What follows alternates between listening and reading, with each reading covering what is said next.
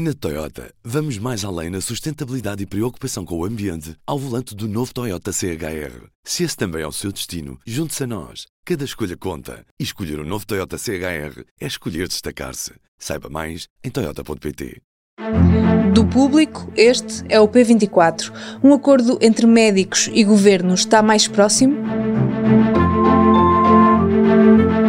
Depois de mais uma ronda de negociações entre o Ministério da Saúde e sindicatos, esta quinta-feira o Governo ofereceu um suplemento de 500 euros mensais para médicos que fazem serviço de urgência e também a possibilidade de optarem pelas 35 horas semanais. Uma proposta de enorme valor, nas palavras do Ministro da Saúde. Ainda assim, a Federação Nacional dos Médicos decidiu manter a greve marcada para a próxima semana. Também esta quinta-feira, mais de um ano depois da criação da direção executiva do SNS, foi finalmente publicada em Diário da República a portaria que oficializa os estatutos desta entidade. Apenas algumas horas antes, Marcelo Rebelo de Sousa tinha criticado a demora. Um ano ou três ou quatro meses numa reforma é, é muito tempo. O documento prevê que a direção executiva do SNS tenha 11 departamentos que absorvem competências das administrações regionais da saúde. O organismo terá 300 funcionários e um total de 30 milhões de euros de orçamento anual. Com a recusa nas últimas semanas de centenas de médicos em realizar mais do que as 150 horas extraordinárias anuais permitidas por lei, temos assistido a uma grande disrupção nos hospitais. Estará agora o SNS mais perto de um período mais estável? Neste P24 vou conversar com Adalberto Campos Fernandes, antigo Ministro da Saúde, que tem sido crítico do governo de António Costa. Eu sou Inês Rocha e este é o P24. Esta quinta-feira houve avanços nas negociações entre sindicatos uh, e, governo. Uh, os médicos que fazem urgências vão poder ganhar um suplemento de 500 euros e optar por um regime de 35 horas semanais. Mas ainda assim a greve vai continuar. Uh, Manuel Pizarro fala numa proposta de grande valor. O que é que lhe parece esta decisão? Parece-lhe suficiente para fazer face aos problemas atuais? Olha, eu não queria eh, estar a interferir, até porque não conheço a totalidade dos aspectos, mas eu tenho indicações bastante positivas, quer do lado eh, do governo, quer do lado dos sindicatos. Eu acho que eh, abriu-se verdadeiramente uma porta de diálogo e de comunicação. Eu há tempos dizia que note que os sindicatos têm sido responsáveis, têm sido sensatos tal como os médicos em geral, nenhum médico está satisfeito por estar num processo de contestação ou de perturbação da sua vida profissional. Portanto, eu acho que vale a pena esperar pela próxima semana. Há seguramente muito trabalho que está a correr, eh, mas francamente hum, sinto que há aproximação. Eh, claro que num acordo, uma das partes, qualquer uma das partes vai ter que ceder um pouco, não é? Face às expectativas que tem mas o princípio do caminho está à vista. Então considera que mais cedo ou mais tarde este, esta greve vai, vai terminar? Sim, até porque, repare, do ponto de vista do interesse público e dos utentes, é, é dramático. O governo também, naturalmente, que eh, tudo fará eh, para que o conflito e esta tensão se desvaneça. E, e, e repare, como eu dizia, nem os médicos nem os sindicatos eh, encaram isto como algo eh, de positivo. Isto é uma situação de manifestação de desagrado, de frustração, mas as partes todas estão desejosas de haver um entendimento mínimo. E às vezes o mínimo denominador comum acaba por ser o máximo eh, denominador comum, que é abrir caminho e, e se calhar até fasear, acredito que haja faseamento por alguns anos, até ao fim da legislatura, e, e, abrir pelo menos uma expectativa de esperança, que é isso que eu creio que neste momento é muito importante que aconteça. Uhum. Este regresso às 35 horas implica, eh, segundo contas de Pedro Pita Barros, que seja necessário contratar cerca de 4 mil médicos. Parece-lhe que isso é possível neste momento no SNS? Não, é de todo impossível. É, primeiro porque não, não existe essa disponibilidade Segundo, porque há um movimento que não pode ser negligenciado de exonerações de médicos que saem definitivamente do SNS. E esse é um movimento que merece muita atenção e muito cuidado da parte de, de quem negocia, nomeadamente o governo.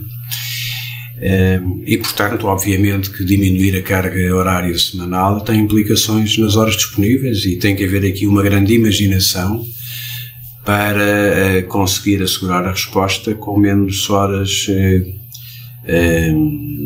de trabalho semanal. Eu creio que isso está a ser discutido, está a ser encontrado uma fórmula que permita que esse valor que o Pedro Pita Barros em abstrato dizia, dizia bem, ele fez um cálculo, fez um cálculo estimado do impacto que não venha a acontecer. Uh, mas essa solução criativa uh, é uma solução da parte dos médicos que terão sempre que uh, dar mais algum do seu tempo livre ou parece-lhe que tem que haver outra decisão política para fazer face a, a esta necessidade? Há aqui uh, uma reorientação do sistema que tem vindo a ser feita, embora com muitas dificuldades, que é o, o SNS não pode estar centrado ou polarizado nas urgências hospitalares. Porque não há força de trabalho médica que chegue, porque os médicos facilmente chegarão a níveis de exaustão insuportável e, portanto, todo o reforço do pilar dos cuidados de proximidade, cuidados primários, é essencial. Nesse sentido, também há sinais positivos do Governo, nomeadamente o alargamento das USFs do tipo B a todo o país, eh, melhorando a quantidade e a qualidade das respostas nos cuidados subprimários, para que o peso sobre as urgências, à medida que o tempo vai passando, seja menor e, e não se faça todo o circuito da procura eh, estar centrado na, na urgência hospitalar, que é, é muito difícil de sustentar no médio prazo. Um, esta nova proposta traz, traz, também aumentos superiores à, à anterior, aumentos salariais. Um, para quem aderir à dedicação plena em início de carreira, o aumento chegará aos 49,5%. Parece-lhe uma proposta mais justa para os médicos? Bom, é, naturalmente que o ponto de partida é difícil, as condições que o país dispõe, mesmo em termos de orçamento, não são ilimitadas eu creio que é, é, evidente que há um esforço enorme da parte da, da tutela para eh, compensar o que tem sido manifestamente eh, verdadeiro uma perca muito acelerada de poder de compra por parte dos médicos. Os médicos têm sido as profissões na administração pública e no setor público que, me, que, mais têm perdido em termos de em termos de poder de compra nos últimos 15 anos.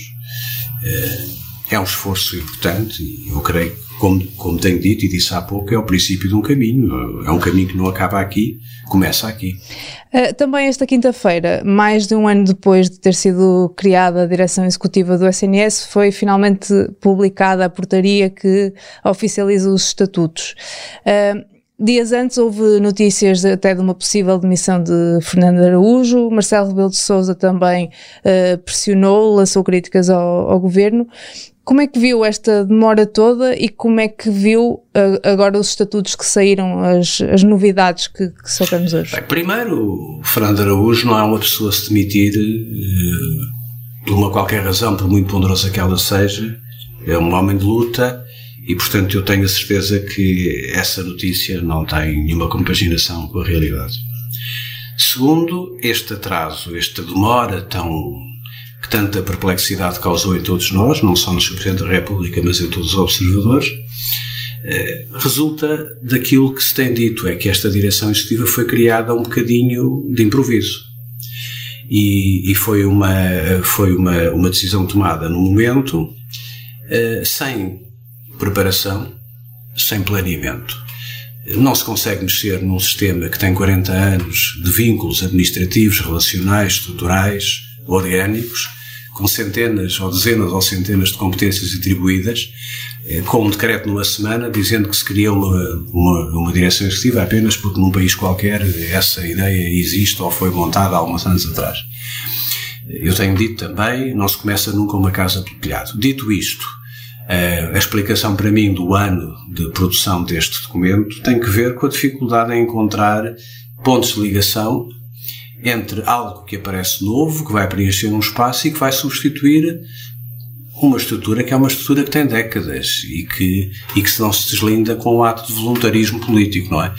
É claro que, felizmente, está resolvido, felizmente que temos esse enquadramento, mas ainda acredito que também aqui é um princípio de um caminho. Eu creio que na operação e, e na implementação deste processo vai ser necessário apurar, melhorar, porque há aqui um tricô muito fino do ponto de vista legislativo que não foi feito.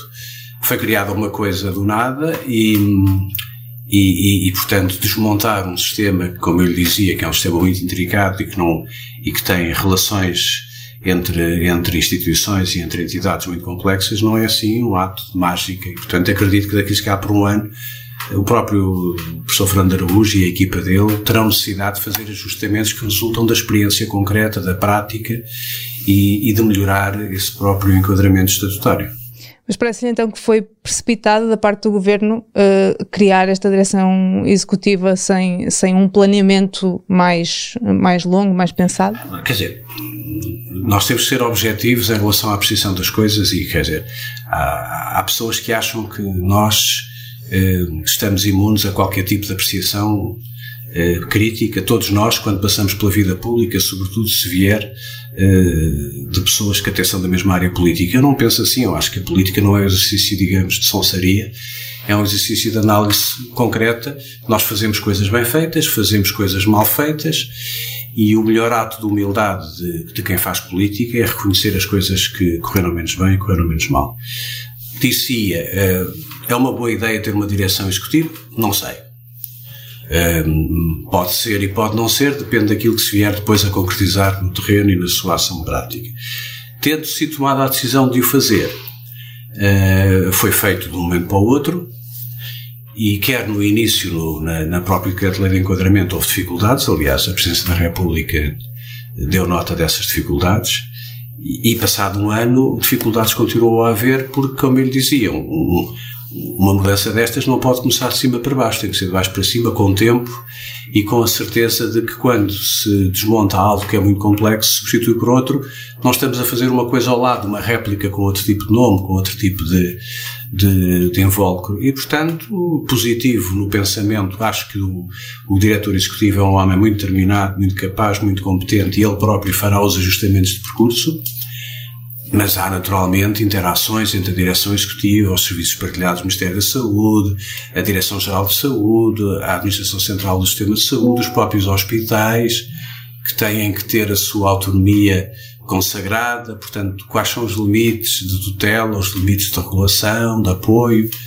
Eu, eu tenho muita confiança, como tenho sempre dito muitas vezes no, na, na, na, determinação do diretor executivo e eu sei que ele, com humildade, será o primeiro a, quando tiver ser necessário fazer o ajustamento, fazê-lo. Agora, não há passos de mágica numa reforma que envolve 150 mil profissionais e tantos milhares de milhões de euros e tantas entidades, não há. Nunca existiu no mundo, não é em Portugal que vai existir esses passos de mágica de chamadas reformas feitas em, em modelo instantâneo, não é? Doutora Adalberto Campos Fernandes, muito obrigada. Não, obrigado eu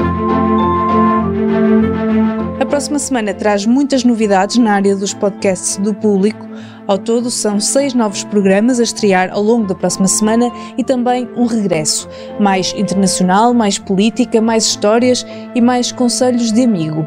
Não perca todas as novidades em público.pt/podcasts. Este episódio foi conduzido e editado por mim, Inês Rocha. A música do genérico é da Ana Marques Maia. Tenham um bom dia e bom fim de semana. Na Toyota, vamos mais além na sustentabilidade e preocupação com o ambiente ao volante do novo Toyota CHR. Se esse também é o seu destino, junte-se a nós. Cada escolha conta. E escolher o um novo Toyota CHR é escolher destacar-se. Saiba mais em Toyota.pt.